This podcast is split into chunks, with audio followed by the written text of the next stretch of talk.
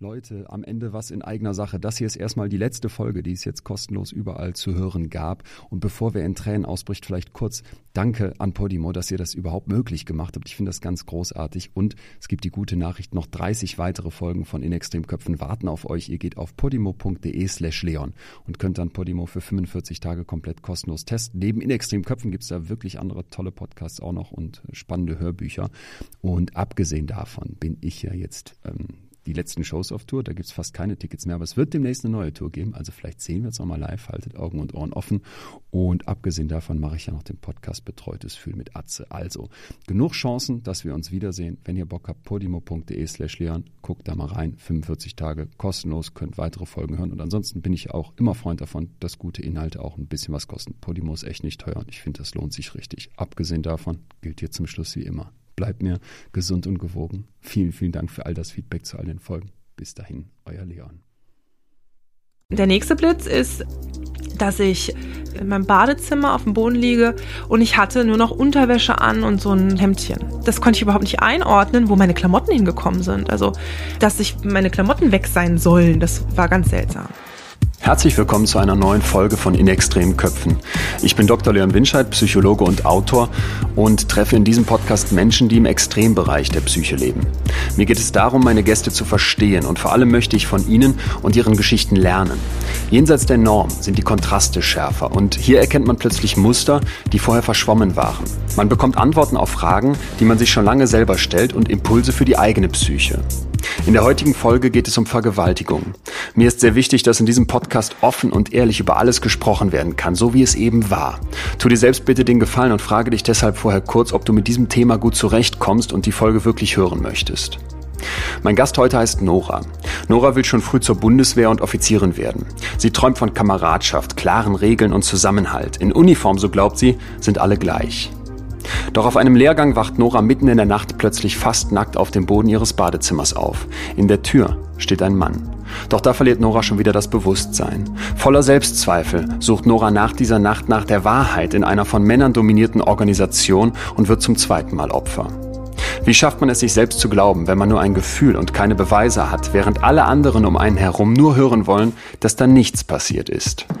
Bitte nicht wundern, der Name eines Zeugen wurde durch einen Piepton unkenntlich gemacht. Weißt du noch, was für dich als Kind, so im Grundschulalter, sage ich mal, das liebste Spielzeug war? Na, Barbie natürlich. Barbie? Ja, Barbie. Ich war ein riesen Barbie-Fan und habe da auch in absoluter Inbrunst aufgebaut und gespielt und Fantasie walten lassen, ja. Wie viele Barbies hattest du? Ey, das kann ich dir gar nicht sagen. Aber so das, viele? Ja, das ist aber eine gute Frage. Ich könnte die mal zählen. Ich habe die nämlich alle noch. Wie sah dein Kinderzimmer drumherum aus? Es war ganz eindrücklich. Was mir im Gedächtnis geblieben ist, ist, dass ich ein Hochbett hatte und wir ganz lange versucht haben, dieses Hochbett in der Mitte des Raumes stehen zu haben und es war mir nicht möglich. Also ich konnte als Kind schon nur mit Rand im Rücken schlafen. Konnte nicht in der Mitte des Raumes schlafen, das kann ich bis heute nicht. Wenn deine Eltern jetzt zurückblicken würden auf deine Kindheit, würden die sagen, es war eine schöne Kindheit? Wenn meine Eltern zurückblicken, ja, das glaube ich schon. Also ich glaube, dass meine Eltern das schon als schöne, nicht perfekte Kindheit, aber ich glaube, perfekt ist auch langweilig. Aber ich glaube schon, dass sie es als schöne Kindheit bezeichnen würden, ja. Und du selber? Ja, ich auch. Was waren die Abstriche bis zur Perfektion? Ah, da müsste ich wirklich überlegen. Also ich glaube, mir hat manchmal so ein bisschen die Konstanz gefehlt. Also meine Eltern sind schon beide Pädagogen und beide auch recht freigeistlich. Da war schon viel Raum und ich, da habe ich extrem von profitiert. Aber sicher hätte manchmal ein bisschen mehr Struktur und Konstanz Dante auch nicht geschadet. Sagst du jetzt im Rückblick oder hast du das als Kind auch schon gewünscht? Das sage ich im Rückblick. Als Meine, Kind fand ich das fantastisch. Als Kind also, super, oder? Ja, Keine natürlich. Regeln, man kann machen, was man will. Also ich hatte schon Regeln, es gab schon einen Raum, in dem mhm. ich mich bewegen konnte, aber das waren jetzt nicht unfassbar viele. Und es war auch so, ich glaube, das war auch ein großes Entgegenkommen meiner Eltern, weil sie wussten, ich habe das nie ausgenutzt. Sie haben ja auch Grenzen geöffnet und wenn sie festgestellt haben, ich nutze das nicht aus und halte mich dann an diese erweiterten Grenzen, dann haben sie daraus für sich gezogen, der kann man vertrauen und der kann man auch noch mehr Freiheit geben. Das heißt nicht, dass ich nicht große Diskussionen geführt hätte, wie lange ich beim Tanz in den Mai bleiben darf. Ja, also da war halt erst, was ist ich, 23.30 Uhr angedacht und ich habe dann groß erklärt, dass der Tanz in den Mai ja nur Sinn macht, wenn man dann auch im Mai ankommt. Also Tanz im Mai vor Mitternacht abzubrechen, ja. das ist echt Elternlogik. Ja. Wer war weniger streng, Mutter oder Vater? Meine Mutter. Obwohl ich das auch nicht ganz klar sagen kann. Also ich glaube, das kam ein bisschen auf den Lebensbereich an. Und mein Vater war auch vordergründig nur strenger. Der wirkte immer sehr streng, war der aber eigentlich gar nicht. Es ist interessant, dass du sagst, im Rückblick hättest du dir mehr Strenge von deinen Eltern gewünscht. Du sagst es jetzt ja jetzt nicht martialisch, äh, sondern schon mit einem Augenzwinkern, aber eigentlich hätte man noch das Gefühl, okay, wenig Regeln, super. Also seit ich selber Mutter bin, weiß ich, dass eine gewisse Konstanz und mhm. eine gewisse rechte und linke Grenze wichtig sind für Kinder. Ja, weil das Sicherheit gibt. Es gibt ganz, ganz viel Sicherheit, wenn ich weiß, wo ich mich genau bewegen darf und wo meine Grenzen sind. Und Kinder suchen ja auch ganz gezielt danach. Also die wollen genau wissen, wie weit oh, kann ja. ich gehen, ja. Und testen sich damit im Prinzip ja auch selber aus, oder? Genau. Lernen sich kennen. Ja. Und ich glaube in der Tat, dass die Kinder, die überhaupt keine Grenzen erfahren durften, dass diese, das sind die, die später ganz massive Probleme bekommen mhm. können. Nicht zwingend, aber das ist oft so. Mhm. Weil die nie haben kennenlernen dürfen, wo ist meine linke und rechte Grenze und daraus resultierend auch, wo bin ich denn auch in diesem Konstrukt? Und ich glaube auch, wer bin ich in diesem Konstrukt? Also ich glaube, eine Identität zu entwickeln ist auch schwer, wenn ich nicht genau weiß, ähm, wo ich mich selbst zu verorten habe. Wo verbringst du dann deine Pubertät? Die Barbies verschwinden ja wahrscheinlich irgendwann in hm. Kisten. Das Hochbett vielleicht auch. Also ich habe in der Pubertät immer noch sehr viel Zeit bei den Pferden verbracht. Das zieht sich durch mein ganzes Leben. Das wurde natürlich weniger als in meiner Kindheit, aber ich habe immer Pferde in meinem Leben gehabt. Mhm. Ich glaube, das fanden meine Eltern ganz gut, weil das war viel, ich war viel draußen, ich hatte ganz viel körperliche Betätigung und ja, da fällt einem halt nicht so viel Blödsinn ein, ja. Aber ich habe natürlich auch ab einem bestimmten Alter dann den ersten Freund gehabt und äh, habe viel Zeit darauf Partys verbracht und mit Freunden. Ich glaube trotzdem, dass es immer noch in einem völlig angenehmen Rahmen war für meine Eltern. Wo habt also, ihr gewohnt? In Bingen am Rhein haben wir gewohnt. Ähm, das ist so, das ist schon eine Stadt. Das ist aber jetzt auch nicht Berlin. Ja. Das heißt, viele Schützenfeste wahrscheinlich, tanzen im Mai mit Feuer. Mhm. Bist du so ein Partymensch dann gewesen? Ja, also ich war schon sehr extrovertiert, schon immer. Also das, das war schon immer so. Auch die Pferde, das war ja im Prinzip auch ein nach außen gehen. Ich war nie der Typ, der in seinem Zimmer versackt ist. In deiner ersten Beziehung, du hast gerade eben gesagt, dann hattest du irgendwann auch einen Freund. Mit ja. wem warst du da zusammen? Ja, der war, ähm, ich müsste gerade rechnen, der war schon einen Ticken älter als ich. Und damit ja, also in so jungen Jahren sind ja drei, vier Jahre schon echt ziemlich viel. Ja, das ist später nicht mehr so, aber wir waren in völlig unterschiedlichen Lebensabschnitten zu Hause. Also ich war noch in der Mittelstufe und, und bin zur Schule gegangen und er ist in der Tat dann zur Bundeswehr gegangen. Das öffnete auch meine Tür. Er war also schon volljährig. Ja. Ja, also wir sind zusammengekommen, da war er, glaube ich, gerade kurz vorm 18. Geburtstag. Wenn und ich mich richtig erinnere. Ich war, ja, ich war gerade 15 geworden. Also wir waren, glaube ich, dreieinhalb Jahre ungefähr auseinander, drei mhm. Jahre. Mhm. Der geht zur Bundeswehr ja. und setzt dir ein Floh ins Ohr? Nee, der wollte das gar nicht. Also ich habe damit so einen Impuls bekommen. Also ich habe das dann mit ihm zusammen erlebt. dass ich habe mhm. ihn ein, zwei Mal in der Kaserne besucht und habe ihn natürlich dann in Uniform gesehen und habe so miterleben dürfen, wie das so ist. So, aber auch nur natürlich von außen betrachtet. Und habe dann recht schnell den Wunsch geäußert, dass ich das auch gerne möchte. Was hat dich angezogen? Dieses Gefühl von Gemeinschaft dieses Gefühl, einer Sache gemeinschaftlich zu dienen, Kameradschaft, eine Uniform zu tragen, für das Gleiche einzustehen, ja, das war schon das, was mich sehr, sehr massiv angezogen hat. Hast du eine Erklärung, warum dich das so anzieht?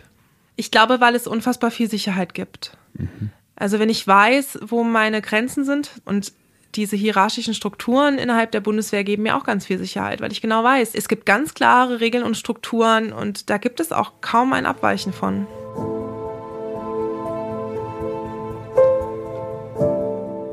Sicherheit, Struktur, Führung, das sind die Merkmale, die Nora an der Bundeswehr faszinieren. Klare Hierarchien und Regeln, das vermisste sie als Kind regelrecht.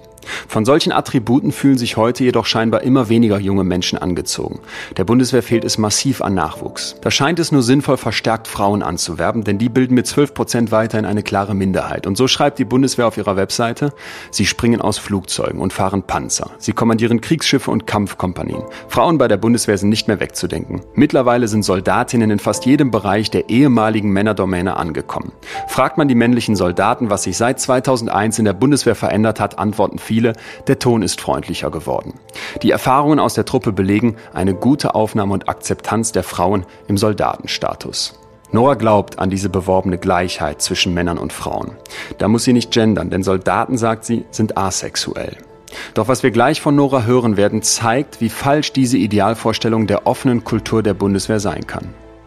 Gibt ja diese sprichwörtliche Überlegung von den Gegensätzen, die sich anziehen. Ja. Ist das deine Erklärung dafür, dass ja. du sagst, zu Hause keine Regeln und jetzt bei der Bundeswehr kriegst du die endlich? Also ich bin mir relativ sicher, dass das einer der Hauptfaktoren waren, mhm. die mich letztendlich so angezogen haben, ja. Meine Eltern sind auch weder Soldaten, also mein Vater hat seinen Grundwehrdienst gemacht, aber das war es auch schon.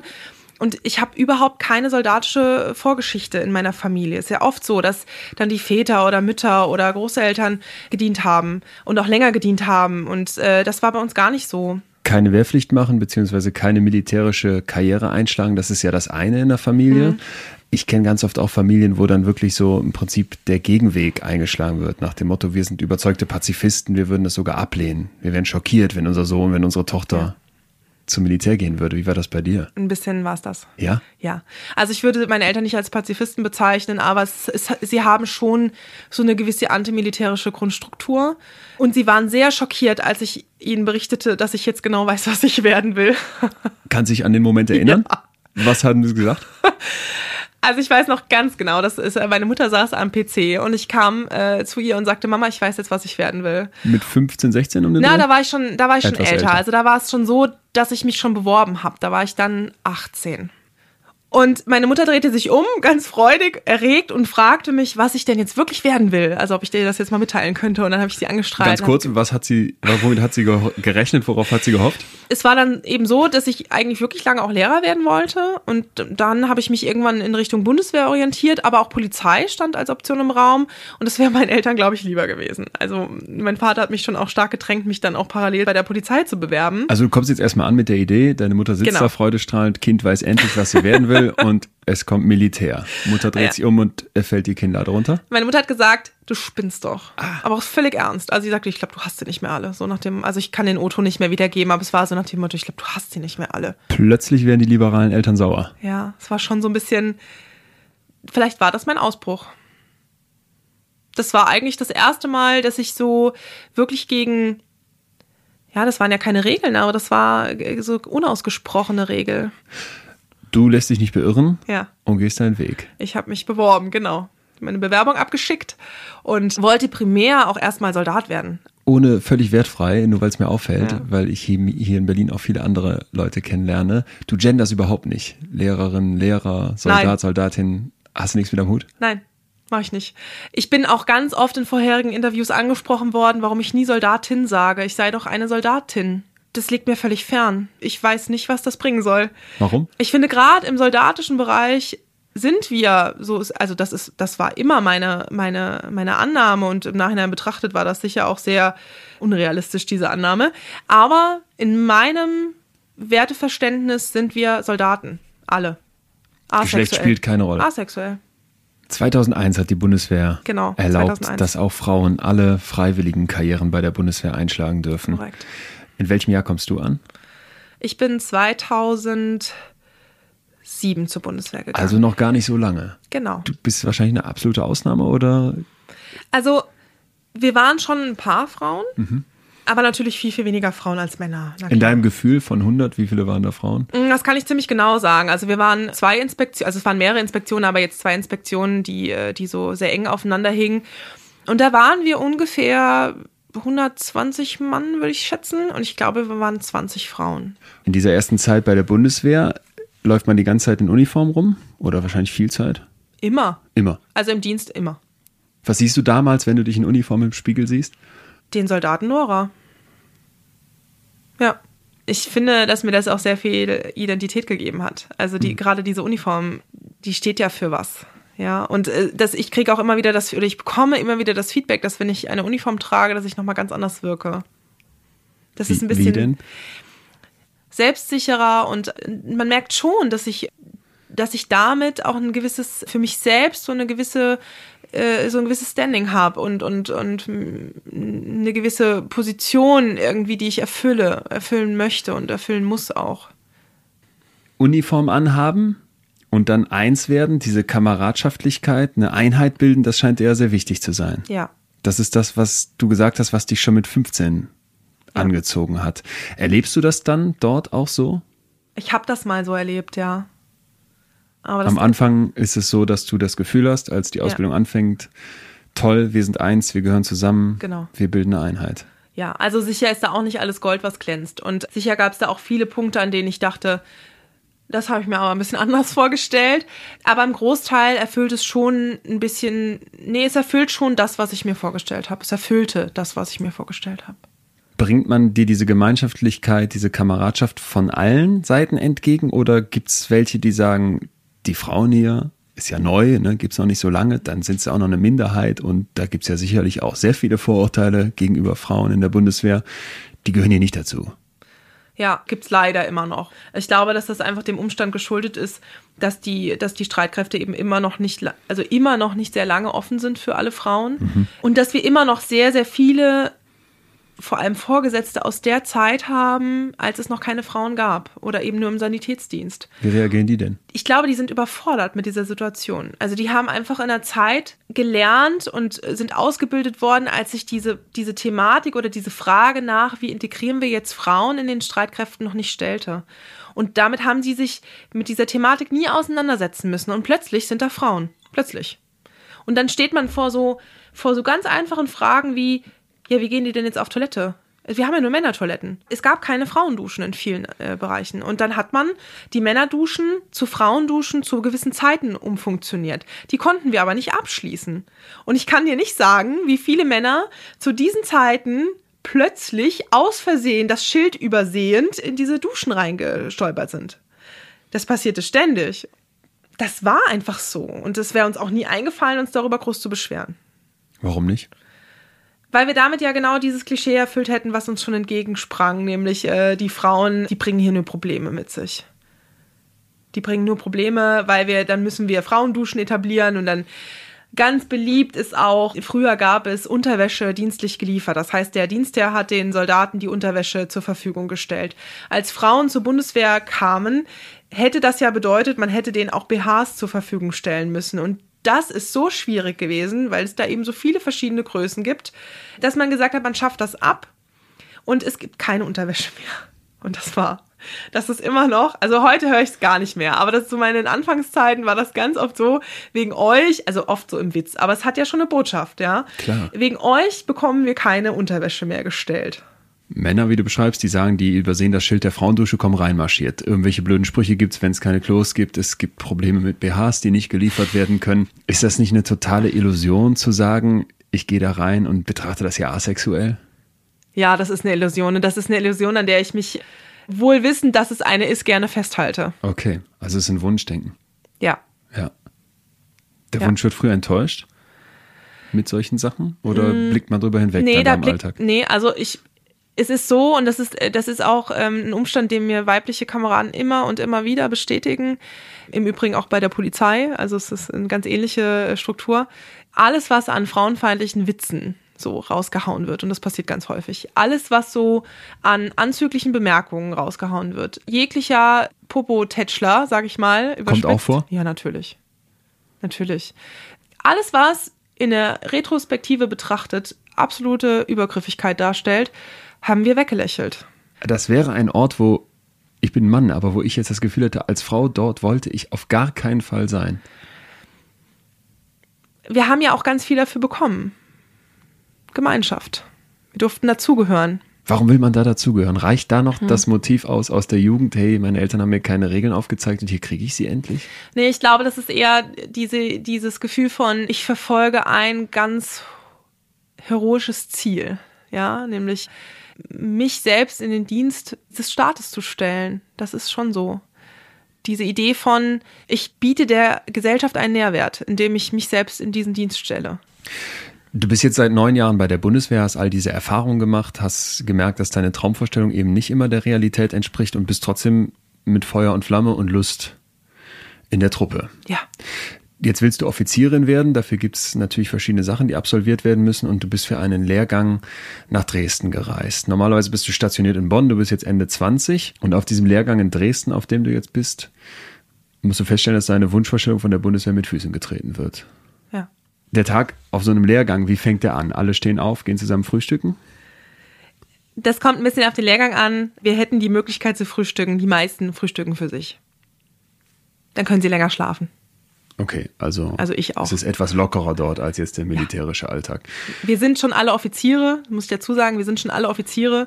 Das heißt, wir sind mit deutlich mehr Freiheit gesegnet als noch in den Anfangszeiten, ja. Mit wie vielen Leuten seid ihr da? Wir waren zwei Hörsäle, ungefähr 60 Leute, Männer und Frauen gemischt natürlich. eine Frau, mich.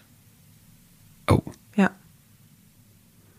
Also ich waren wirklich ähm, fast 60, also es müssten ungefähr 60 Mann gewesen sein und ich. wie lange seid ihr schon da dann? Den zweiten Tag, das ist ein ganz kurzer Lehrgang gewesen von zwei Wochen und es war der zweite Tag. Ist es dann auch so, wie es immer auf so Veranstaltungen ist, dass man erstmal sich mit denen zusammenrottet, die man irgendwie kennt, oder baust du direkt Kontakt zu anderen auf? Das ist immer ein bisschen unterschiedlich. Ich hatte nun ein bisschen ein schwieriges Standing, weil ich einmal wirklich die einzige Frau war, damit ja die Minderheit der Minderheit war, also wirklich äh, Minderheit hoch 25 und ich eben viele nicht kannte und die sich aber schon.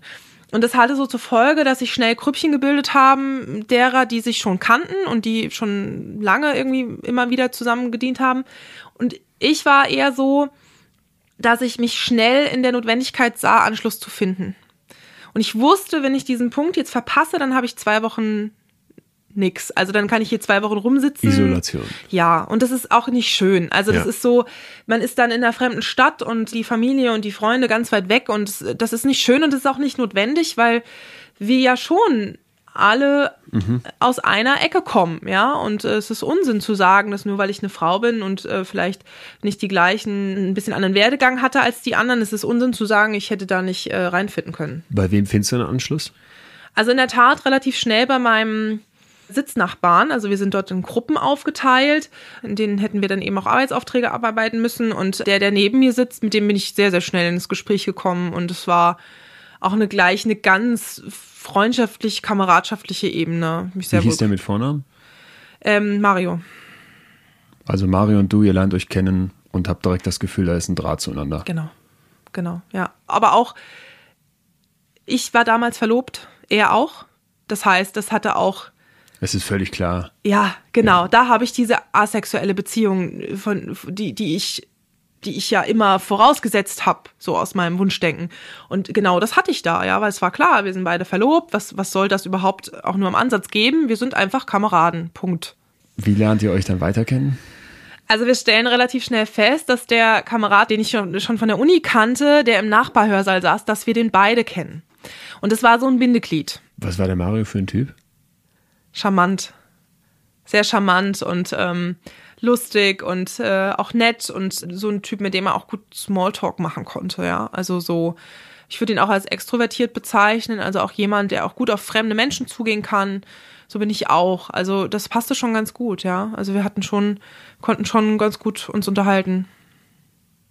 Hast du dem Mario erzählt und oder den beiden erzählt, dass du verlobt bist? Ja. Das war sofort klar. Ja, das ähm, meine ich sogar, dass ich, ja, das habe ich schon gesagt in der Vorstellungsrunde. Also jeder musste sich einmal kurz vorstellen. Da habe ich erzählt, dass ich verlobt bin. Mario auch. Wie fängt euer gemeinsamer Abend an? Also ich bin an dem Tag noch abends noch zum Sport gegangen. Also wir hatten im Vorfeld schon kurz besprochen, dass wir vielleicht abends weggehen wollen und ich bin dann zum Sport und habe da den getroffen. Und habe ich gesagt, hör mal, äh, geht ihr heute Abend noch weg? Und sagt er, ja, wir haben das schon vor und soll ich dir einfach mal Bescheid sagen? Und ich bin mir nicht ganz sicher, ob wir die Nummern noch hatten. Auf jeden Fall haben wir zu dem Zeitpunkt sichergestellt, dass wir die Nummern voneinander haben, um uns dann eben abends auszutauschen. Und dann ist er gegangen und ich habe noch fertig trainiert und bin dann auf meine Stube zurück und habe geduscht und mich fertig gemacht und so weiter. Ich habe irgendwann gefragt, wie es denn jetzt aussieht, ob sich das überhaupt lohnt, jetzt noch wach zu bleiben, als es immer später wurde, äh, oder ob ich mich ins Bett legen kann. Und dann schrieben mir die beiden, nee, sie essen noch eine Pizza zusammen und sie rufen dann ein Taxi für ich weiß die Uhrzeit nicht mehr, ja. 22 Uhr oder so. Und dann treffen wir uns einfach auf diesem Vorhof und gehen zusammen zum Taxi das war auch so. Also ich habe mich dann fertig gemacht und bin raus und bin auf die beiden zu und das war sehr, sehr herzlich. Also die beiden haben mich in Empfang genommen mit einem, hey, finden wir total klasse, dass du mitkommst. Also finden wir einfach sehr, sehr cool. Viele, viele Frauen sind da ja viel verhaltener und wollen das nicht so. Das war direkt ein Thema? Ja, das war sofort so, hey, finden wir richtig cool von dir. Also es ist sowas, sowas, äh, du bist eine richtig coole Socke, so nach dem Motto. Hast du dich wohlgefühlt? Ja, total. Das ist ja auch eine, eine Rolle, die mir gerecht wird. Also ich bin ja gerne unter Menschen und ich bin, ich lerne gerne Menschen kennen, auch neue Menschen kennen und ich ähm, kommuniziere gerne und spreche gerne und das bietet sich dann natürlich an. Und deswegen habe ich mich sehr, sehr wohl gefühlt. Wohin fährt euch das Taxi dann? Wir wollten zu einer Diskothek und da hat uns das Taxi dann auch rausgelassen. Wir sind da rein und haben festgestellt, die ist noch komplett leer. Es war einfach zu früh. Und dann dachten wir uns, okay, das ist jetzt Unsinn, das macht ja keinen Spaß, ja. Und dann, äh, die beiden kannten sich aus vorherigen Lehrgängen schon ziemlich gut aus in Dresden. Das war auch ein bisschen einer der Gründe, weshalb wir uns zusammengetan haben, weil ich eben Dresden bis dato noch wenig gesehen habe.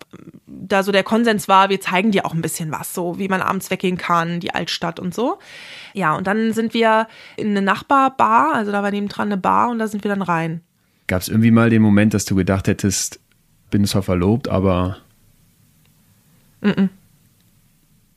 also die Frage stellte sich einfach gar nicht, dass ja. da was laufen könnte. Und das ist auch in der Tat eine Sache, die der ausgesagt hat.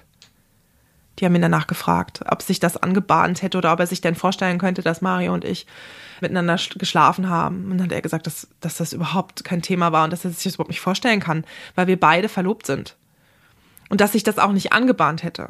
Also, worauf die Beamten ja abzielten, war, war das so ein Flirt, den er vielleicht missinterpretiert hat oder hat sie das so angestachelt, sich freizügig gezeigt, ihn vielleicht so umgarnt oder so? Das waren ja schon auch Fragen, die mir gestellt wurden und das wollten die über den halt auch rausfinden als Mitanwesender. Und der hat ganz klar gesagt, äh, nein, er war auch völlig fassungslos. Also das war so richtig, wieso?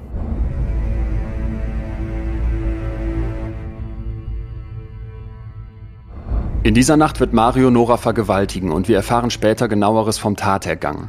Doch mir war wichtig, dass wir an dieser Stelle kurz innehalten, denn wir können gleich das psychologische Phänomen des Just World Bias erleben.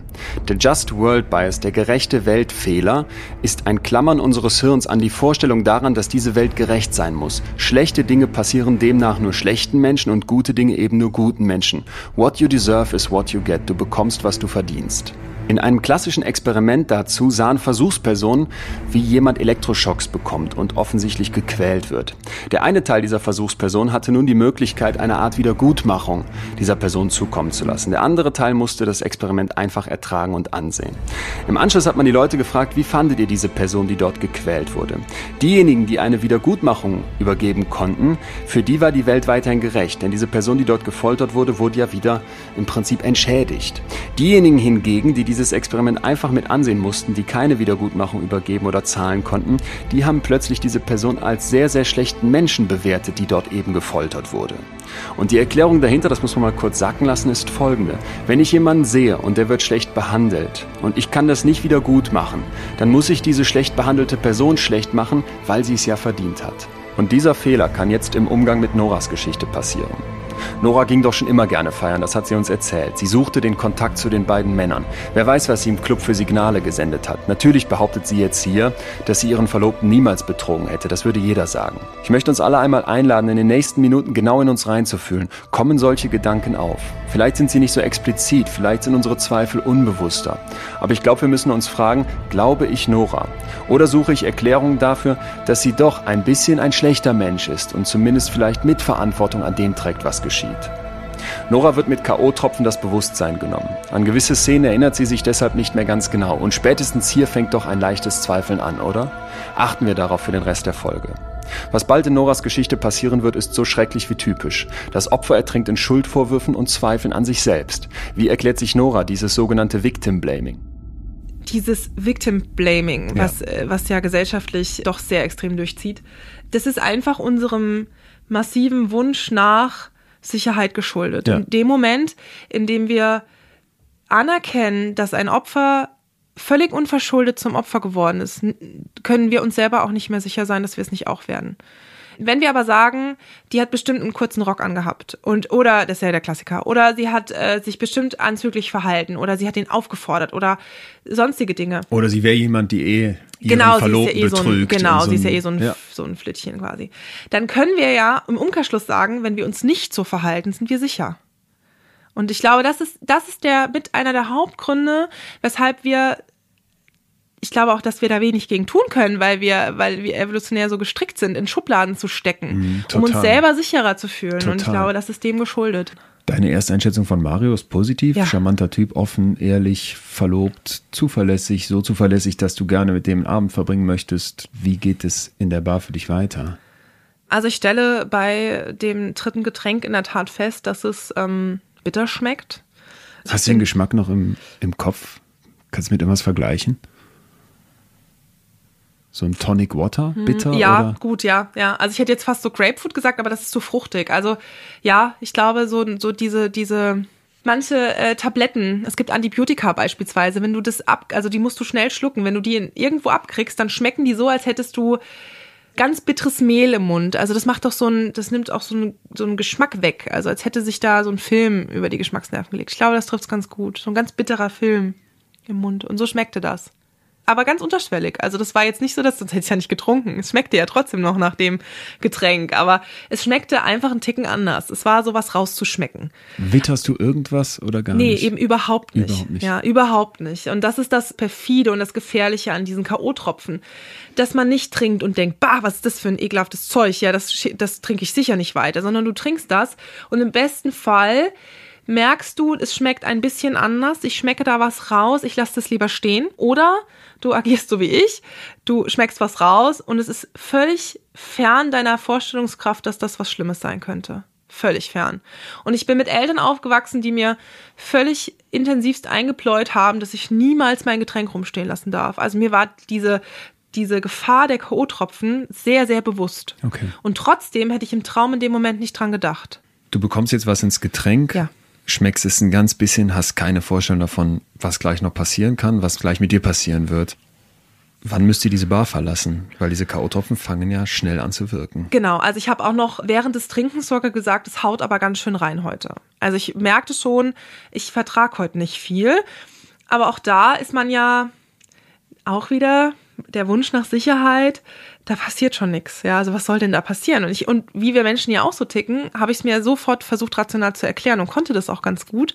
Ich habe ja Sport gemacht vorher und ich habe wenig gegessen den okay. Tag über. Geht schnell so, ins Blut. Ja, und sofort hatte das ein, war das erklärt. Und sofort äh, war das keine Gefahr mehr. Und was schon, passiert dann mit dir? Ich habe schon in der Bar gemerkt, dass es mir ein bisschen schummrig wurde, mhm. aber das habe ich ja noch völlig abgetan. Und dann haben wir irgendwann die Bar verlassen. Und in dem Moment, wo ich in die frische Luft kam, setzt meine Erinnerung aus. Komplett weg. Schwarz. Ja, als hättest du mir das Licht abgedreht quasi. Wann kommt die Erinnerung wieder? Also ich habe dann ab da haben wir rekonstruieren können, dass es ungefähr sechs Stunden sind, die mir fast komplett fehlen, bis auf ganz kurze Erinnerungsblitze. Kannst der, du mir einen davon beschreiben, so einen ja, Blitz? Also der erste Blitz ist äh, beispielsweise, ähm, dass wir wirklich in diese zweite Diskothek gegangen sind, also in der wir schon zu Beginn eigentlich waren, in die sind wir wieder gegangen und ich stehe auf der Tanzfläche. Und das ist, äh, das war eine ganz seltsame Situation, weil ich ja quasi wie so, ich hatte ja den Zusammenhang nicht. Wie bin ich denn jetzt da hingekommen? Ja, das fehlte mir ja. Und dann Kommt war auch Angst alles auf? wieder weg. Zu dem Zeitpunkt eigentlich gar nicht, weil der Mario noch bei mir war und ich fühlte mich ja sicher. Wo war? Der war weg. Ja, der war ab diesem Zeitpunkt auch komplett weg. Das hat man auch rekonstruieren können. Der war weg. Nach Hause gefahren? Nee, der hat uns wohl verloren. Das ist so die Aussage der beiden. Die haben sich verloren im Getränge und ist dann einfach in eine andere Bar gefahren. Mit dem Taxi. Der nächste Erinnerungsblitz? Der nächste Erinnerungsblitz ist, dass ich ganz plötzlich auf dem, auf so einem, auf so einem ganz massiven Kopfsteinpflaster liege, auf so einem ganz groben Kopfsteinpflaster. Und hinter mir unterhalten sich zwei Männer. Und das konnte ich auch überhaupt nicht einordnen, wie ich jetzt auf den Boden gekommen sein soll und, ähm, und wer sich da unterhält, das wusste ich auch nicht. Ähm, und dann ist aber auch wieder alles weg. Der nächste Blitz ist, dass ich in meiner Stube in meinem Badezimmer auf dem Boden liege und ich hatte nur noch Unterwäsche an und so ein Hemdchen. Ich war völlig das konnte ich überhaupt nicht einordnen, wo meine Klamotten hingekommen sind. Also, dass ich meine Klamotten weg sein sollen, das war ganz seltsam. In dieser Szenerie geht auch die Tür auf und da steht der Mario in der Tür und er hatte selber nur noch Unterwäsche an. Also, das konnte ich auch gut sehen. Also, eine Boxershort und so ein Unterhemd. Und dann ist wieder alles weg, alles schwarz. Also bin ich einfach wirklich fern. Zu diesem Zeitpunkt war mir schon sehr, sehr übel. Das habe ich äh, auch feststellen können. Mir ging es sehr, sehr schlecht. du erinnerst schlecht. dich auch noch, dass du dich in ja. dem Moment schlecht fühltest. Genau. Also ich weiß, in dem Moment fühlte ich mich ganz, war mir einfach kotzübel, ja. Fühlte mich ganz schlecht. Übertüncht die Übelkeit alles oder wabert so langsam im Hirn durch, dass hier Gefahr im Verzug ist? Also interessanterweise haben sehr, sehr viele äh, Therapiestunden ergeben, dass ich mich in dem Moment bedroht gefühlt habe, ja. Das war mir lange nicht bewusst. Das musst du freischaufeln. Das habe ich verdrängt, ja, das habe ich mhm. völlig verdrängt, ja, genau. Also das, das ist so, auch diese Situation, wie er da, also ich auf dem Boden liegend und er in der Tür stehend, das hat so was ganz Überlegenes gehabt. Ja, also und ich, ich hatte auch. da ist die ich, Macht wieder. Genau, und das, das hat auch lange gedauert, bis ich das so rausgearbeitet hatte, dass er in dem Moment auch aggressiv wirkte auf mich. Okay. Ja, also das habe ich, ähm, das habe ich, da habe ich für gebraucht. K.O.-Tropfen lähmen, machen Willen oder auch bewusstlos und wirken bereits nach 10 bis 20 Minuten, dann setzen Schwindel und Übelkeit ein. Typische Substanzen, die in K.O.-Tropfen vorkommen, sind Benzodiazepine, die sedierend wirken, aber auch GHB, Gamma-Hydroxybuttersäure, besser bekannt als Liquid Ecstasy. Das Teuflische dabei ist, dass die Wirkung von K.O.-Tropfen mit der von sehr viel Alkohol auf einer Party verwechselt werden kann. Und plötzlich liegst du in Unterwäsche auf dem Boden deines Badezimmers. Was ist passiert? Wo sind deine Anziehsachen? Warum kommt da ein Mann in Boxershorts rein? Was Nora in dieser Nacht erlebt, muss sie später in der Therapie für sich neu sortieren und aufarbeiten. Erfahrungen zu verdrängen, zu unterdrücken, das machen die meisten von uns, um Ballast abzuwerfen, auch im Alltag.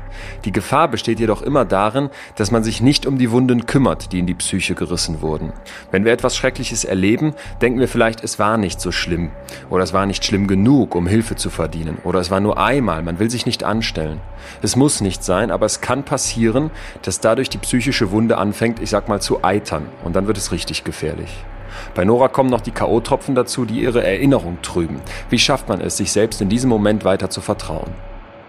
Der nächste Erinnerungsblitz. Ich stehe unter der Dusche und irgendjemand macht das Wasser ständig eiskalt. Und man hat mich ganz intensiv dazu befragt, ob ich denn da alleine stand oder ob wir zu zweit unter der Dusche waren. Und das ist eine Frage, die ich nicht beantworten kann. Bis heute. Und das ist, ist schon seltsam, weil das ist ja schon ein marginaler Unterschied, ob man allein oder zu zweit unter einer Dusche steht. Ich kann es nicht beantworten. Ich habe äh, immer gesagt, ich meine, er sei mit unter der Dusche gewesen. Ich weiß es aber einfach nicht. Und das zieht sich auch so durch. Also es gibt wirklich Dinge, die kann ich nicht beantworten. Und ich beantworte sie auch nicht, weil ich es ja nicht weiß und ich nichts Falsches sagen möchte oder nicht die Unwahrheit. Es hat sich im Nachhinein ergeben durch Ermittlungen, dass er wohl mitgeduscht hat. Ja. Wir reden ja weiter hier in Erinnerungsblitzen, mhm. was ja schon zeigt, wie fragmentiert das ist für dich im Kopf. Genau. Was ist der nächste Blitz? Der nächste Blitz ist, dass ich, das ist auch der letzte, dass ich auf meinem Bett liege und äh, komplett nackt bin und dass jemand über mir ist. Und das ist auch wieder so eine Szenerie, zu der ich immer wieder befragt wurde, intensivst. Nämlich, woher wissen Sie denn, dass er das war? Und ich beantworte das auch immer wieder mit, ich weiß das gar nicht. Das hätte jeder sein können. Das hätten auch 15 sein können. Das hätte ich gar nicht gemerkt. Das wusste ich nicht. Und das ist so, natürlich hat man irgendwann festgestellt, dass das er war. So, das ist klar. Aber das äh, konnte ich in dem Moment nicht beantworten. Und was interessant ist an diesen, an diesen Erinnerungsfetzen ist, ähm, jeder, der schon mal ein bisschen zu viel Alkohol getrunken hat, kennt es ja, dass man am nächsten Tag aufwacht und nicht mehr alles so hundertprozentig weiß. Es ist aber so, dass sich diese, diese, dieser Nebel oft nochmal lichtet. Also man, man, man erinnert sich dann doch an mehr irgendwann, so nach und nach. Und ich weiß bis heute original noch genauso viel aus dieser Nacht, wie ich es am Tag danach wusste. Nicht mehr und nicht weniger. Also diese, dieser Nebel hat sich nie mehr gelichtet. Das ist erschreckend zu wissen, dass es, dass es wirklich, ja, in Summe fast sechs Stunden gibt, die ich nicht mehr weiß von meinem Leben. Als die sechs Stunden vorbei sind, wirst du langsam wach. Genau. Was geht da in deinem Kopf vor? Die Blitze hören auf, du hast jetzt wieder ja. eine echte Erinnerung. Also ich, in dem Moment weiß ich, da ist was passiert. Da das was, weißt du sofort? Ja, also ich, ich, ich weiß, es ist irgendwas passiert, aber ich weiß nicht so genau was. Ich weiß ja nun, dass ich nackt dort lag und ich weiß, dass ein nackter Körper über mir war. Ich muss halt sagen, diese Situation, die habe ich sehr stark neutralisiert. Also für viele ist ja dieser Akt der Vergewaltigung fast der schlimmste. Für mich ist der sehr neutral, weil, weil ich mir, mir den komplett neutralisiert habe. Also ich habe in dem Moment auch gar kein Empfinden mehr für meine, für mich, für meinen Körper, für meine Identität. Als hätte ich keine Arme, keine Beine mehr. Also es wäre ich wirklich nur dieser, dieser Körper, der da liegt. So. Wie viel Uhr ist es jetzt? Als ich morgens aufwache, es muss ungefähr 6 Uhr gewesen sein, halb Das sechs. heißt, dich vermisst noch keiner? Nein, keiner. Ist Mario noch da? Ja. Und das ist auch das Erste, was ich sehe. Also ich, äh, ich hatte eine Doppelstube, ähm, weil ich ja die einzige Frau war, hatte ich die aber für mich alleine. Also hatte ich ein zweites Bett. Und in diesem zweiten Bett hat er geschlafen. Das ist auch eins der ersten Sachen, die ich dann sehe. Also so das Erste, was mir richtig bewusst äh, vor Augen ist, dass ich ihn sehe. Was denkst du, als du ihn siehst? Den charmanten Mann, den offenen Mann, den lustigen Mann, den vertrauensvollen Mann? Also mein allererster Gedanke ist, was macht der hier? Der, der gehört hier gar nicht hin. Was macht der denn hier? Das konnte ich überhaupt nicht einordnen. Bist noch nicht ganz klar. Nee, überhaupt nicht. Auch dir ist auch gar nicht klar, dass was Schlimmes passiert ist? Oder ist das unbewusst schon da? Auch in der Retrospektive betrachtet ist es da. Okay. Ich weiß, ich, da ist was in mir, was mir ganz klar signalisiert, da ist was ganz Schlimmes passiert. Das ist mir aber nicht richtig bewusst. Also ich bin noch viel zu sehr in diesem Nebel, in diesem, auch in diesem Hirnnebel. Es dauerte auch wirklich bis, also über den halben Tag, bis ich mal so wieder einen klaren Gedanken fassen konnte. Ja. Heute wissen wir ja aus dem Rückblick, vielleicht von der Rekonstruktion, wie er dich vergewaltigt hat. Mhm. Magst du das beschreiben? Also er hat nicht verhütet. Also er hat äh, kein Kondom benutzt. Aber er ist vaginal in dich eingedrungen. Ja, ja. Genau. Ja, ja. Und eben, mm, ja, leider ohne Kondom. Das, ähm, das hat man feststellen können bei der gerichtsmedizinischen Untersuchung und das war ja auch das, was mir so im Gedächtnis geblieben ist. Also ich wusste, war mir schon sehr sicher, dass da, dass da eine Penetration stattgefunden hat. Das hast du gefühlt, als du Ja, wach das wirst. habe ich, das habe ich schon. Das habe ich. Jein, also ich habe ja nicht mehr viel gefühlt in dem Moment. Also da gab es auch kein Gefühl in irgendeiner Form. Es war so, als sei mein Körper gar nicht mehr mein Körper. Das war aber klar in dem Moment. Also Ist Mario für dich da schon der Teufel, der er ist? Gar nein, nicht. nein. Weiter der Nette oder geht's in eine. Nee, da wird's schon perfider. Also da wird's schon so ein bisschen, da Du geht's, ahnst. ja, da geht's schon ein bisschen in Richtung, er wird auch, er wird auch unfreundlicher. Also, es Also er ist wach? Ja, ja, er wird dann wach. So meine erste Frage war dann, war da was letzte Nacht? Und er sagt, ja, natürlich. Schuldbewusst, so wie du es gerade so ein bisschen gesagt hast? Oder Von wie meiner, hast, ja. von meiner Warte aus, ja, klar. Weil in dem Moment war ja noch überhaupt nicht fassbar, was ist da passiert. Und es, Geschlechtsverkehr mit einem anderen Mann bedeutet per se, ich habe meinen Mann betrogen. Ja. Das war die Bedeutung in dem Moment für mich. Weil ich den Umfang ja noch überhaupt nicht greifen konnte. Er sagt sofort, ja klar, da war was. Sofort. Und in deinem Kopf? Das war extrem seltsam, weil das von ihm so völlig selbstverständlich kam. Also als sei das natürlich, ja, natürlich war da was. Und für mich war das äh, gar nicht natürlich. Das, das war überhaupt nicht klar, dass da was Sagst du war. ihm das dann? Ja, es ist relativ auch mein Wortlaut gewesen. Ich habe gesagt, dass äh, wieso natürlich? Das, ist- das ist nicht so natürlich. So, also ist sicher nicht der O-Ton, aber so, in, so vom Sinn her. Und seine Antwort darauf war: Ja, wieso? Du nimmst doch bestimmt die Pille. Also eigentlich völlig irrsinnig, weil das nicht die Antwort auf meine, auf meine Reaktion war. Aber das war seine Gegenreakt- Re- Gegenreaktion, wieso du nimmst doch die Pille. Und dann ähm, habe ich geantwortet, dass ich die nicht nehme. Und dann ist er schon so ein bisschen äh, unsicher geworden. Wie wirst du dieses Schwein los? Der ist gegangen. Also als er dann feststellte, dass ich die Pille nicht nehme und ähm, ich ihm dann ganz klar sagte, dass das jetzt einfach ziemlich kontraproduktiv war, diese Nacht. In der So Kon- formuliert? Nee. Also ich habe Ist da Wut schon da? Also, nee, also ich habe ich war einfach nur erstmal völlig verzweifelt, weil Ja. ich ja nun wusste, der hat nicht verhütet. Ja, das ist natürlich Ja. richtig Mist und dass die Konsequenz eben äh, sehr schlimm sein könnte. hattest du Schmerzen? Ich frage mal so ehrlich, im Intimbereich? Nein. Nee, und das ist ein Fakt, an dem ich ganz, ganz lange arbeiten musste, Ja. weil Vergewaltigung ist Gewalt. Also Ja. das ist ja schon im Wortstamm drin. Und Gewalt ist mit Verletzung verbunden, mit körperlicher Verletzung. Dass aber jemand, der, der wie eine Puppe dort liegt, ja, also ich war ja, ich war, also du hättest mich irgendwo hinlegen können. Ich wäre halt liegen geblieben, weil ich war ja überhaupt nicht in der Lage, irgendwas zu tun. Also ich war handlungsunfähig. Und einen handlungsunfähigen Menschen musst du nicht, da musst du keine Gewalt anwenden. Der zieht sich an, geht raus genau. und ist, wenn überhaupt, genervt, dass du die Pille nicht nimmst. Ja. Oder also merkst du irgendwas von Schuldbewusstsein? Nein, gar, gar nicht. nichts. Gar nichts.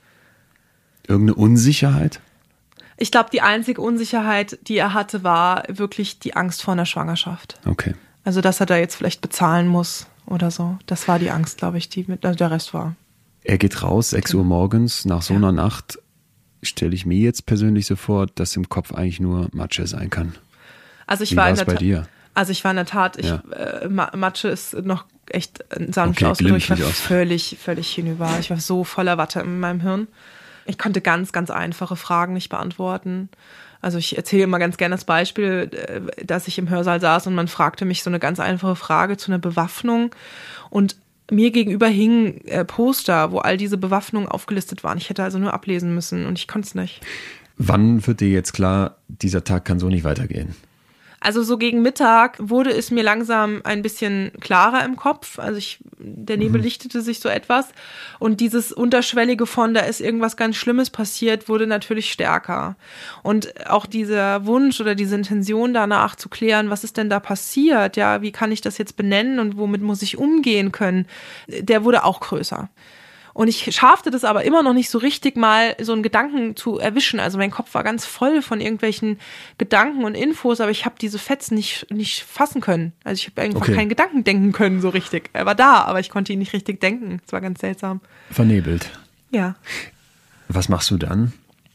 Also gegen Mittag, Nachmittag habe ich versucht, mit ihm zu sprechen. Er war auch einfach wieder da. Ja. Er saß mit in dem Hörsaal. Genau ich habe ihm gesagt, dass ich gerne mit ihm sprechen möchte, ja. weil ich wissen will, was da gelaufen ist letzte okay, Nacht. Was sagt das, er? Ja, der ist dann wirklich nach, also aber auf mein massives Drängen hin nochmal mit mir auf meine Stube gekommen. Und da haben wir uns darüber unterhalten und dann sagt er, er sei sich jetzt doch gar nicht mehr so sicher, dass da was gelaufen sei. Also dann irgendwie war ihm das dann jetzt doch nicht mehr so klar wie am Morgen. Aber zur Sicherheit könnte ich mir die Pille danach besorgen. Er würde mir auch die Hälfte bezahlen. Mhm. Und dann hat er mir noch erklärt, dass er seiner äh, Verlobten oft nicht treu gewesen sei und äh, für ihn sei das nicht schlimm. Und ich müsste jetzt halt gucken, wie ich damit umgehe. Wie gehst du damit um? Tja. Also er ist dann gegangen. Meine erste Reaktion war, dass ich unfassbar in Tränen ausgebrochen bin. Und ich bin wirklich. Also in dem Moment mh, bricht sich dieser Nebel und ja. dir wird klar, hier ist was passiert. Genau, aber in dem Moment ist mir immer noch überhaupt nicht klar gewesen, was. Ja, also okay. das war auch wieder sehr, sehr zwiegespalten, fast schizophren. Diese eine Seite von, ja, wie soll ich das jetzt fassen und ich funktioniere und diese zweite Seite von, da ist was ganz Schreckliches passiert und das konnte ich überhaupt nicht miteinander einherbringen. Also ich konnte da gar nicht so einen richtigen äh, Faden finden von, das ist passiert und damit musst du jetzt umgehen und so. Also es war, war wirklich sehr, ja, fast schon schizophren. Mit wem sprichst du dann?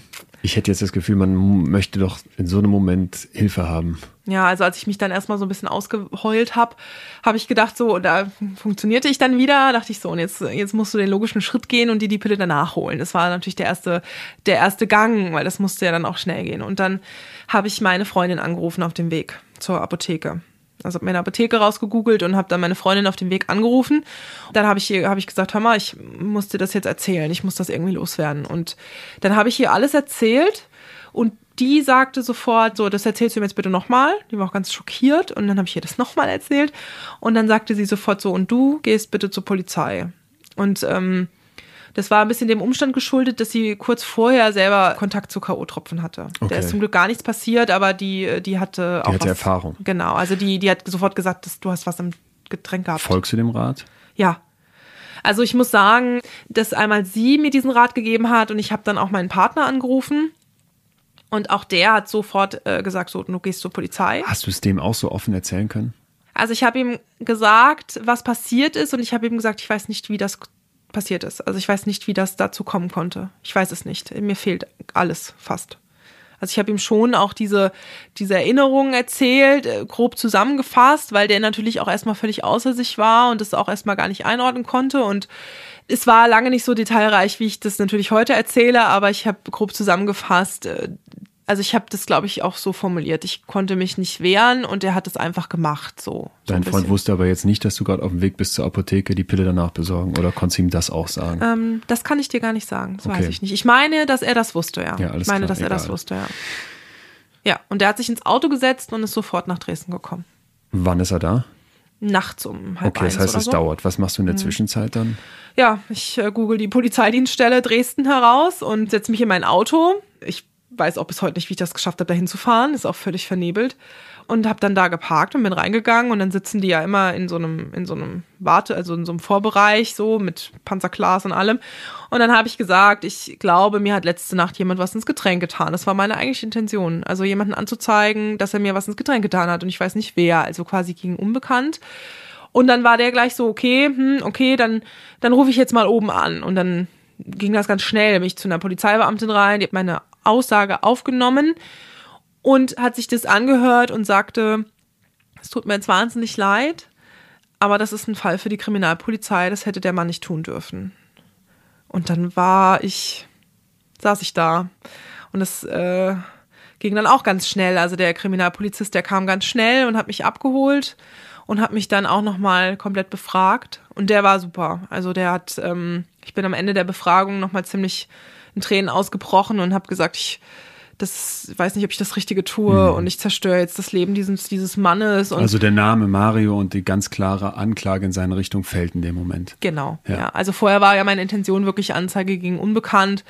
Dieser Gedanke von, okay, der hat das aber ausgenutzt, also ja eigentlich noch ein viel schlimmerer Schritt, als wirklich K.O.-Tropfen zu verabreichen, der war noch gar nicht richtig da. Der war Sind so da irgendwelche Zweifel in dir? Du sagst gerade, erst wolltest du ja gegen Unbekannt anklagen, jetzt hast du so diese Sorge, was tue ich dem an? Ja. Also diese Zweifel, es gab Zweifel. Es gab die Zweifel von, und ich glaube, da sind wir wieder bei unserem Ausgangsproblem, da hast du vielleicht doch irgendwas gemacht. Ja, weil wir es ja erklären wollen. Das wäre ja unbegreiflich, dass mir einfach jemand Gewalt antut, einfach so. Ja. Ja, völlig außerhalb meiner Kontrolle. Und in dem Moment, wo ich aber, wo ich, wo ich sage, ich habe sicher ein Stück Schuld, ja, wo ich mir ein Stück Schuld gebe, gebe ich mir ein Stück Kontrolle zurück, weil dann hätte ich es ja ändern können. Also ich bin nicht handlungsunfähig in dem Moment, wo ich Schuld habe. In dem Moment, in dem ich mir selbst ein Stück Schuld gebe, gebe ich mir ein Stück Kontrolle zurück. Das sagt Nora. Und dazu muss man sich klar machen, dass der Just World Bias auch bei Opfern wirken kann. Ich muss mich falsch verhalten haben, sonst wäre mir so etwas Schreckliches doch niemals widerfahren. Unser Hirn lechzt nach Kontrolle und Vorhersagbarkeit der Welt. Und sobald ich mich selber etwas schlechter mache, passt wieder alles ein bisschen mehr zusammen. Ich habe Mitschuld und deswegen ist mir das passiert. Das klingt für Außenstehende vielleicht völlig absurd. Psychologisch ist die Reaktion zwar schädlich, aber doch rational. Die Vergewaltigung reißt ein riesiges Loch in die Psyche, weil es unvorstellbar ist, dass einem so etwas passiert. Davon profitieren Täter enorm, vor allem dann, wenn die Lage nicht ganz eindeutig ist. Und diese Katastrophe bricht auch über Nora herein. Du durchbrichst diese Anfangsschuld und dir ist klar, nein, ich ziehe das hier durch. Ich bringe die Anzeige jetzt zu Papier und führe das weiter. Wie geht's also in der Polizei weiter? Haben die da klare Prozedere, was in so einem Fall passiert? Ich meine, die Kriminalpolizei ist dabei, das heißt, es ist auch klar, es geht hier um ein Verbrechen. Genau, also es ist auch in dem Moment so, dass ich da auch gar nicht mehr hätte zurückrudern können, weil das äh, dann ein Fall ist, der vom Staat angeklagt wird, wenn die Beweislage stimmt. Das heißt, ich bin in dem Moment nicht mehr anzeigende Person gewesen, sondern ich bin Opferzeugin gewesen und Anzeigen äh, tut dann die Kriminalpolizei Okay. beziehungsweise die Staatsanwaltschaft. Und da ist mir natürlich ganz viel Verantwortung genommen worden, nämlich ähm, das ist jetzt nicht mehr ihre Sache. Und das hat der mir auch klar gesagt. Also der meinte, sie können das jetzt eh nicht mehr ändern. Und das ist gut so, weil das hätte der nicht tun dürfen. Und der gehört bestraft. Das war seine Aussage. Und das war gut, dass er das gesagt hat. Weil mein Kopf war ja voll von Schuld. Ja, und der hat das so ein bisschen, bisschen relativieren können, wenigstens. Werden dann mit einem Untersuchungen sofort gemacht? Das ist ja auch ein Spiel gegen die Zeit jetzt. Genau, also was die machen relativ schnell ist, dass sie mir zwei, ähm, das sind glaube ich Ermittlungsbeamten gewesen, also von der Kriminalpolizei, auch eine Frau und ein Mann dann, dass die sofort gerufen werden und mich mitnehmen. Und mit denen bin ich dann ähm, zum Beispiel zu meiner Stube zurück. Die musste ja versiegelt werden. Das war ja ein Tatort. Ich durfte mir dann meine Zahnbürste rausholen und ein bisschen so Unterwäsche, so frische Klamotten, also alles, was ich halt gerade noch so brauchte. Und dann wurde die versiegelt. Also da durfte keiner mehr rein. Das bekommen schon alle mit? Also ich bin mir recht sicher, dass man das gesehen haben muss. Also ich habe meine Stube war zwar am Ende des Gebäudes, aber an so einem Seitenausgang Okay. und da sind zum Beispiel auch immer alle Raucher raus und es fällt ja schon auf, wenn da auf einmal so ein, ich glaube, das war sogar rot oder gelb dieses Siegel, also das sieht man schon. Die Polizei nimmt dich dann wieder mit Ja, und macht dann Untersuchungen. genau. Also da bin ich in die Gerichtsmedizin gefahren worden von denen. Ah, Das ist wirklich so, wie man es aus dem Krimi kennt, leider. Eine schreckliche Erfahrung. Ganz schlimm. Also dieser, also ich glaube, ich kenne keine Frau, die gern zum Gynäkologen geht, weil dieser Stuhl einfach unfassbar äh, ätzend ist und es ist auch einfach ein ganz normaler Gynäkologenstuhl, auf dem man da untersucht wird. Das ist einfach so. Sie müssen ja. Und äh, man wird ähm, fotografiert, also auch nackt fotografiert, weil man ja schauen muss, ob es Verletzungen gibt. Und man hat in meinem Fall in der Tat auch blaue Flecke am Oberarm entdeckt. Das kann man aber nicht sagen, ob das von ihm war oder ob ich mich einfach gestoßen habe nachts oder so, das weiß man nicht. Aber es, das war halt das, was man feststellen konnte. Und was so ein bisschen blöd war in dieser Untersuchung war, dass die das auch so ausgesprochen haben. Also die haben gesagt, äh, da ist ja gar nichts. Also die haben ja gar keine Verletzungen. So ein, so ein Satz ist da gefallen. In dem Moment werden die Zweifel in deinem Kopf größer oder ja, das triggert. Es schlägt nicht in die andere Richtung, dass du denkst, jetzt erst recht, Moment mal, dann will ich es ja beweisen. Nein, du das schüttelst war ein, sofort den ein Kopf. Riesentrigger. Also das war, Wow. das war wieder, Oh Gott. das spielte ja genau in meine, in meine Unsicherheit Mhm. rein. Ja, was ist denn da wirklich passiert und vielleicht übertreibst du das jetzt und Ich versuche mal in die Szene reinzukommen. Mhm. Du sitzt quasi nackt nach diesen ganzen Erfahrungen der Nacht davor schon, die ja schrecklich sind, die für deinen Kopf eine Tortur waren. Mhm. In diesem Stuhl wirst fotografiert, wirst untersucht, es werden wahrscheinlich Abstriche gemacht, Genau. blaue Flecke vermessen. Und jetzt kommt dann die Ärztin und sagt dir, da ist ja gar nichts oder lässt das durchblicken. Ja, es war unmöglich. Also das ist sicher auch ein Job, das war nachts halb zwölf und das ist nicht schön, glaube ich. Aber dann soll sie ihren Mund halten. Es tut mir leid. Aber dann, sowas gehört nicht kommentiert. Das ist Okay. nicht ihre Aufgabe, ja. Also da muss sie einfach den Mund halten. Du kommst wieder nach Hause, sage ich jetzt fast. Du kommst Mhm. zurück in diese Unterkunft, Nee, da durfte ich ja nicht mehr rein, die war ja versiegelt. aber du musst da schlafen. Ja, ich musste dann in einem anderen Gebäude schlafen. Also die haben. Mario Luftlinie. Ah, Ich weiß nicht, äh, doch, ich weiß ungefähr, wo der, wo der die Stube hatte. Aber ich würde sagen, vielleicht 500 Meter oder so. Wann kommt Also dein Freund an? Ähm, gegen halb zwei ungefähr in der Nacht, eins, halb zwei so. An Schlafen bei dir ist wahrscheinlich nicht Nein, zu denken. es war auch noch eine Riesenaktion, überhaupt eine Ersatzstube zu bekommen, weil es ja Nacht war und ähm, die haben dann, es gibt ja ja noch eine militärische Wache, die haben dann da, der Wachhabenden gesagt, die Frau braucht aber bitte einen Platz zum Schlafen, die kann in dieser Stube nicht mehr schlafen, die ist versiegelt, ist ein Tatort, darf da nicht schlafen, die braucht bitte jetzt ein Zimmer, also eine andere Stube. Ja, und dann ähm, Findet man die und bringt dich da unter. ja, war eine ziemliche Aktion. Und was ich vielleicht noch wichtig dazu sagen muss, das finde ich eigentlich ganz wichtig, die waren zum Glück so geistesgegenwärtig und haben nach Überwachungskameras gefragt. Und das war mein Glück, weil diese Überwachungskameras werden nach, ich glaube, 24 Stunden überspielt. Und sie haben rechtzeitig danach gefragt und sich die aushändigen lassen. Und das, Die Polizei. Ja, die Kriminalpolizei, ja. Dein Freund kommt dann an Ja. und worüber redet ihr? Also der hat, wir, uns war klar, ähm, der kommt und holt mich und wir fahren in ein Hotel. Hat er dir sofort geglaubt, als er da war? Nee. Nee. Also der war, ähm, ich glaube, dass das auch menschlich ist, aber das war schlimm. Der war unfassbar überfordert mit der Situation, das war zu viel. Der konnte das nicht einordnen und ja, Dir steigen die Tränen in die Augen. ja. In dem schrecklichen Moment, in dem mir das passieren würde, was hätte er machen sollen am besten? Was wäre die perfekte Reaktion für dich gewesen in dem Moment von ihm? Die perfekte Reaktion wäre gewesen zu sagen, es ist mir, es ist mir völlig egal gerade, was da genau passiert ist. Ich, ich gehe da jetzt mit dir durch. Und wir klären alles andere später. So ein Grundvertrauen. Und ich glaube dir, genau. Also ich, ich weiß, dass du nichts Falsches gemacht hast und es wird sich auch klären. So, also diese, dieser, dieser Beistand, den er mir ja schon auch gegeben hat, indem er da war, ja. Also ich meine, er ist einfach 600 Kilometer durch die Nacht gebrettert. Das hat er mir schon gegeben und er war auch die nächsten Wochen ja, aber auch gerade noch diese zwei Tage dann in Dresden, äh, war er meine Stütze. Ich wäre verloren gewesen ohne ihn.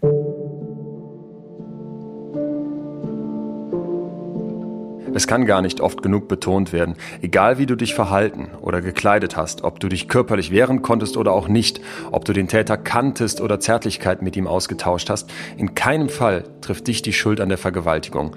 Dein Nein bedeutet Nein und Bewusstlosigkeit bedeutet nicht nur Nein, sondern dass du Hilfe bräuchtest. Mario hilft nicht. Er dringt stattdessen in Nora ein und hofft damit davonzukommen. Doch zum Glück lassen sich Beweise gegen ihn sammeln. Die Kripo sichert später die Videoaufnahmen der Überwachungskameras der Kaserne.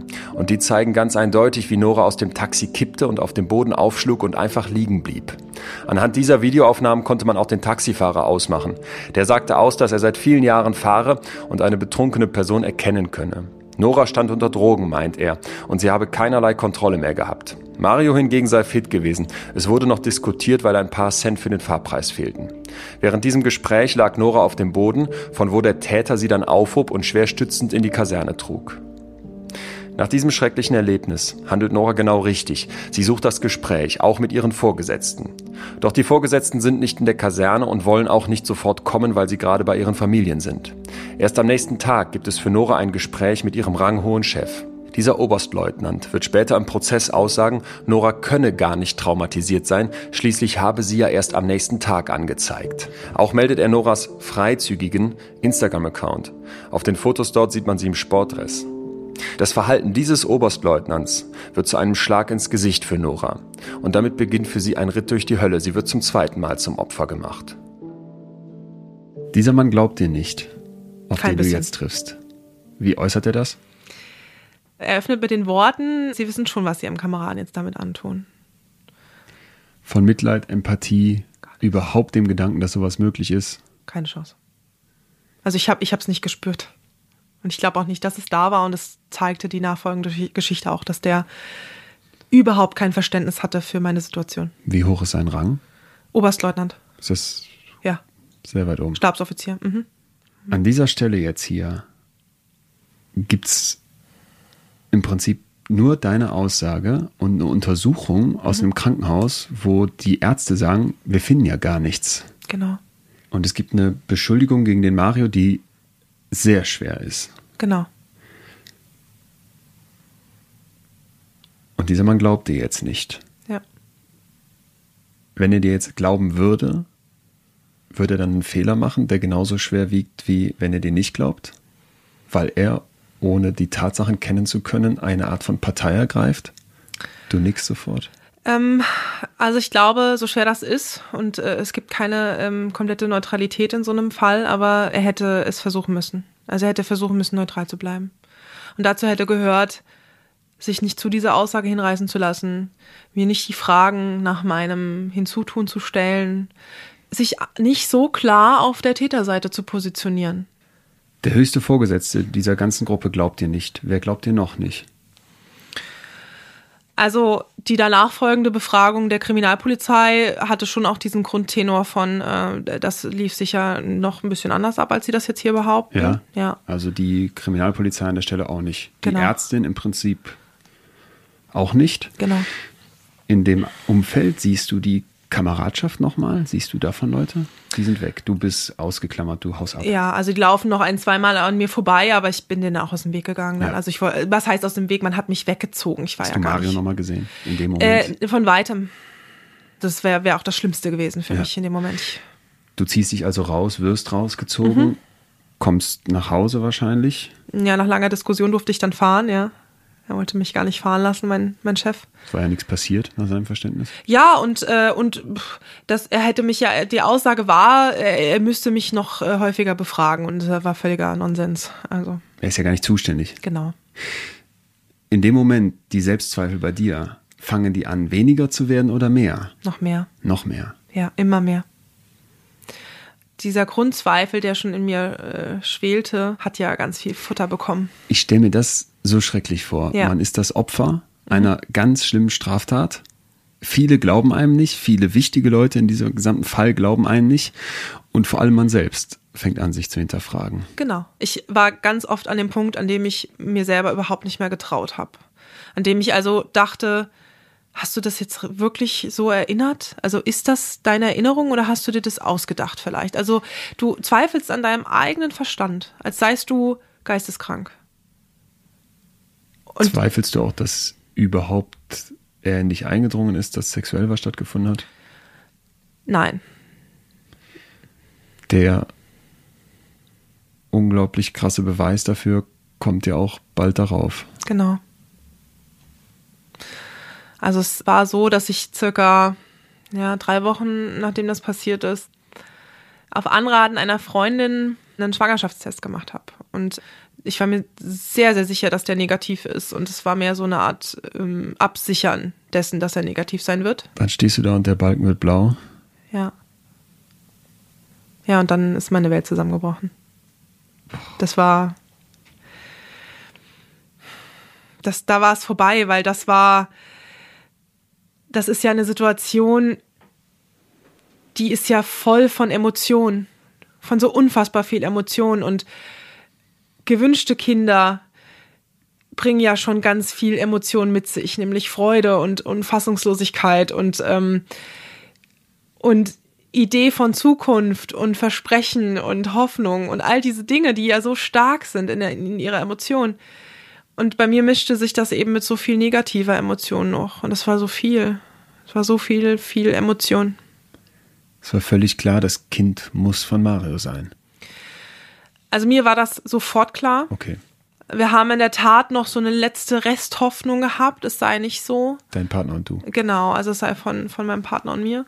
Und wir haben, ähm, wir haben sehr, sehr viel gerechnet. Also wir haben, der Frauen, die Frauenärztin hat sich sehr viel Zeit genommen und hat äh, gemessen und gerechnet und überlegt. Und ähm, ich bin dann auch noch mal eine Woche drauf hin, um zu gucken, wie ist die Entwicklung, so dass man das noch mal absichern konnte. Und es war letztendlich so, dass sie mit, ich sag mal, 99,9%ige Sicherheit sagen konnte, das muss in dieser Nacht passiert sein. Es geht gar nicht anders. Ja. Deine Entscheidung dann? Tja, also meine Entscheidung, ich habe lange, lange dafür gebraucht, für mich festzustellen, dass es in so einer Situation kein richtig und kein falsch gibt. Es gibt keine, keine ähm, richtige Wertung dafür.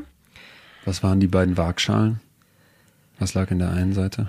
Tja, also ich sag mal so, es gab zwei Waagschalen und die eine äh, ist kaum zu Wort gekommen. Also es, es war so, dass es, dass mein gesamtes Umfeld ähm, und ja auch so dieser gesellschaftliche Konsens sehr, sehr schnell ganz klar kommuniziert hat, das Kind darf nicht auf die Welt kommen. Das geht nicht. Das ist nicht möglich. Und das ist ja auch sowas, wenn man, wenn man, deswegen sage ich gesellschaftlicher Konsens, ähm, wenn man nur das Wort Vergewaltigung und Schwangerschaft ja. ausspricht, gibt es keine, also es gibt kaum jemanden, der sagt, na ja, da kann man ja mal drüber nachdenken, das vielleicht doch zu bekommen. Die meisten sagen sofort, auf gar keinen Fall.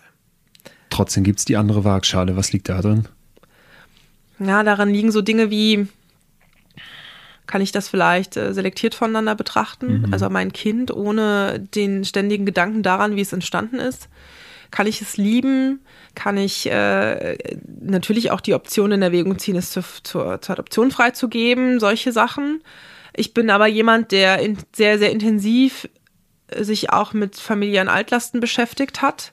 Und ich glaube, dass selbst wenn ich völlig wenn ich es geschafft hätte, diesem Kind neutral gegenüberzutreten, in, in, als ja. liebevolle Mutter, dass ich es nicht hätte komplett beschützen können von seiner Herkunft.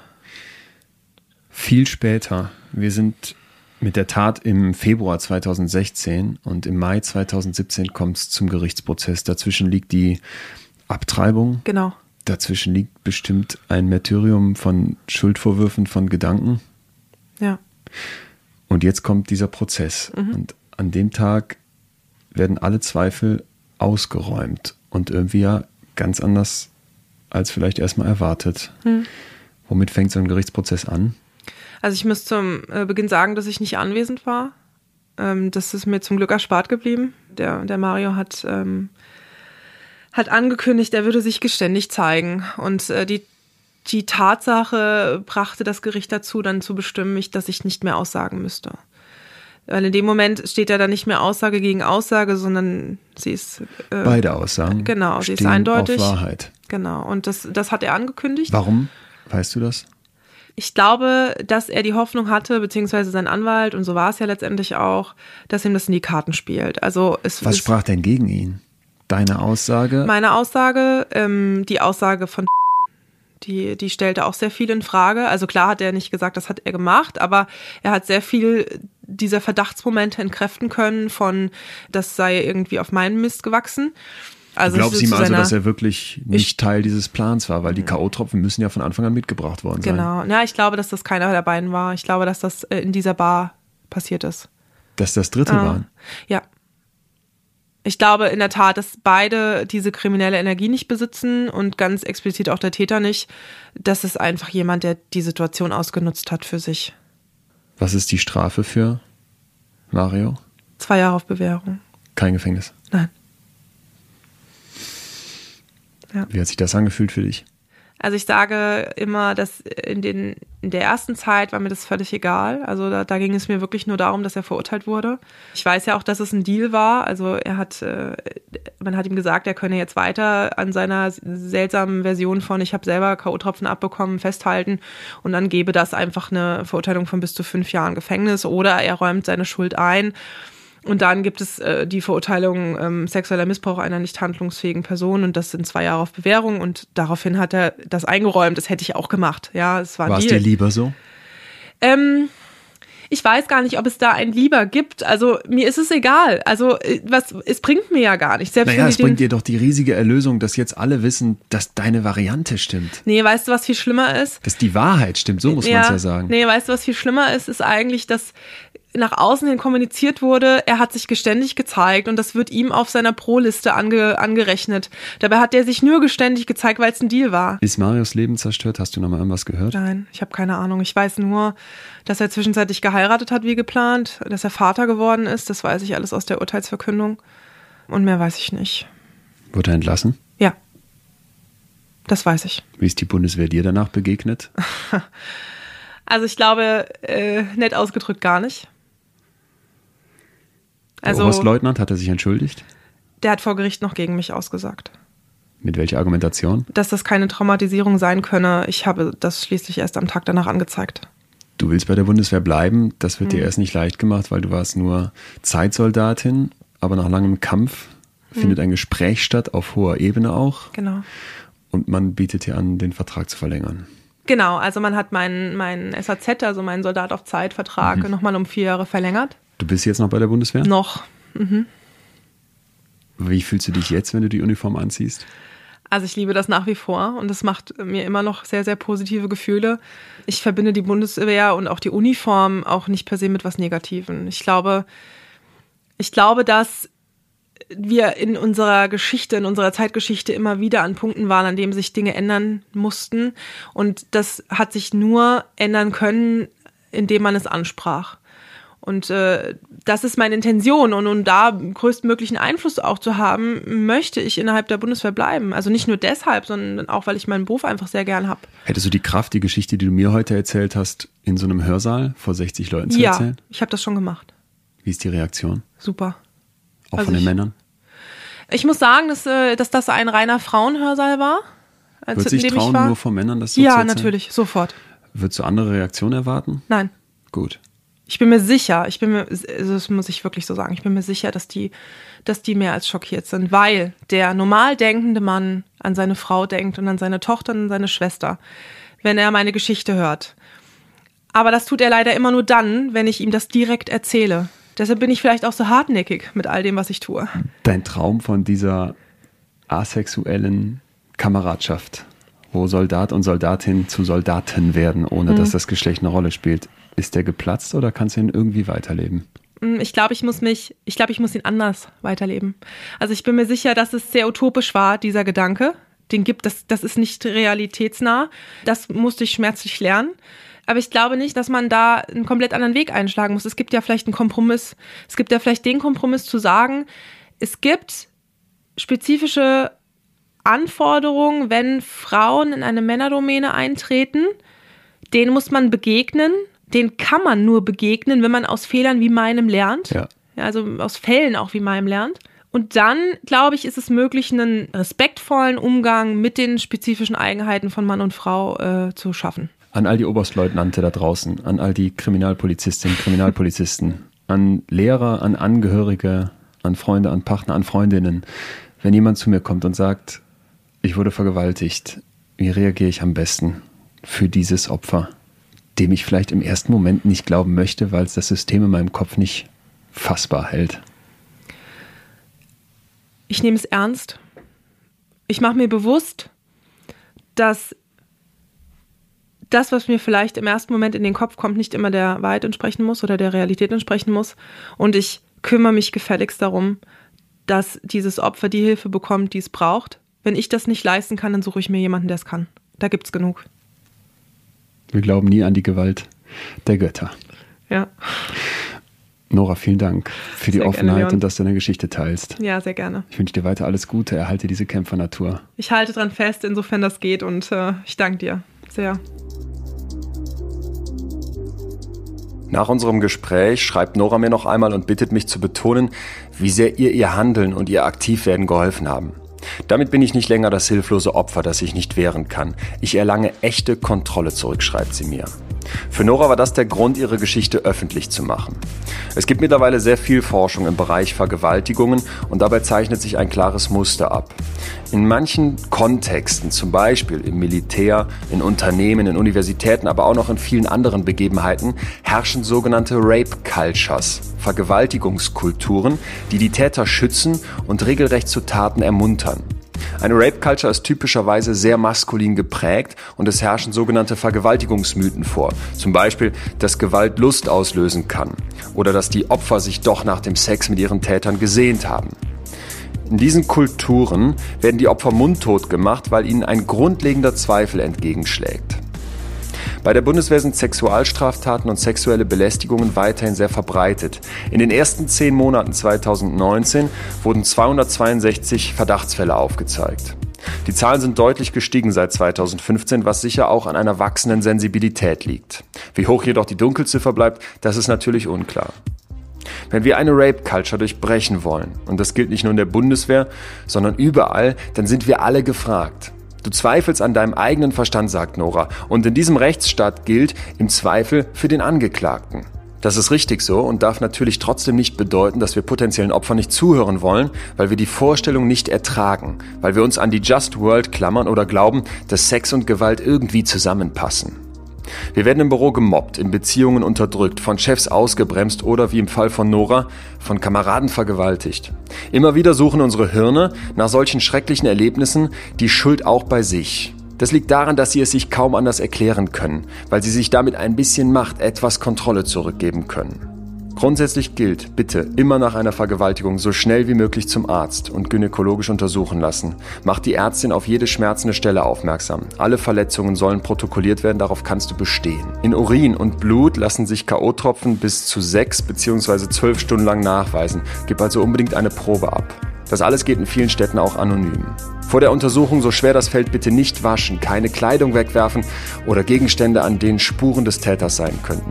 Unter notruf-köln.de habe ich eine wirklich großartige Broschüre für Vergewaltigungsopfer gefunden, die sich im Grunde aber für alle lohnt. Da mal reingucken und mit solchen Ansätzen, mit solchen Verständnissen helfen, Rape Cultures zu durchbrechen. Zum Schluss finde ich Noras wichtigste Botschaft war doch, hör auf deine innere Stimme. Und ich glaube, dass sie uns doch gezeigt hat, dass sie über ihre Anzeige und über das Aussprechen sich echte Macht, wirkliche Kontrolle zurückgeholt hat, statt sich nur die Schuld zu geben. Das ist sicher nicht einfach und kostet viel Kraft. Aber meiner Meinung nach hat Nora uns bewiesen, dass es sich lohnt. Stell dir vor, du hängst auf dem höchsten Berg Nordamerikas, dem Denali, auf über 5000 Metern mitten im Winter in einem Schneesturm fest. Die Eiswand, die du gerade überwinden möchtest, ist steil. Letztes Jahr sind hier elf Menschen in den Tod gerutscht, das weißt du genau. Deine Kräfte sind am Ende, du drohst zu erfrieren und doch musst du weiter. Zum Glück denkst du, bist du nicht allein, denn hinter dir ist deine Bergkameradin. Du schaust dich um, doch die Frau ist weg, spurlos verschwunden. Eben war sie doch noch da. Wo ist sie jetzt? Rufen kannst du nicht, denn der Sturm ist zu stark. Zurück kannst du auch nicht, denn dafür fehlt dir die Kraft. An dieser Stelle beginnt die tragische Geschichte von Mike Fuchs. Nächste Woche treffe ich ihn hier und wir sprechen zusammen darüber, warum Menschen die Gefahr, das Risiko suchen und vor allem darüber, wann man einen anderen Menschen aufgibt. Bis dahin, alles Gute. In extremen Köpfen. Ein Podimo Original. Produziert von Auf die Ohren.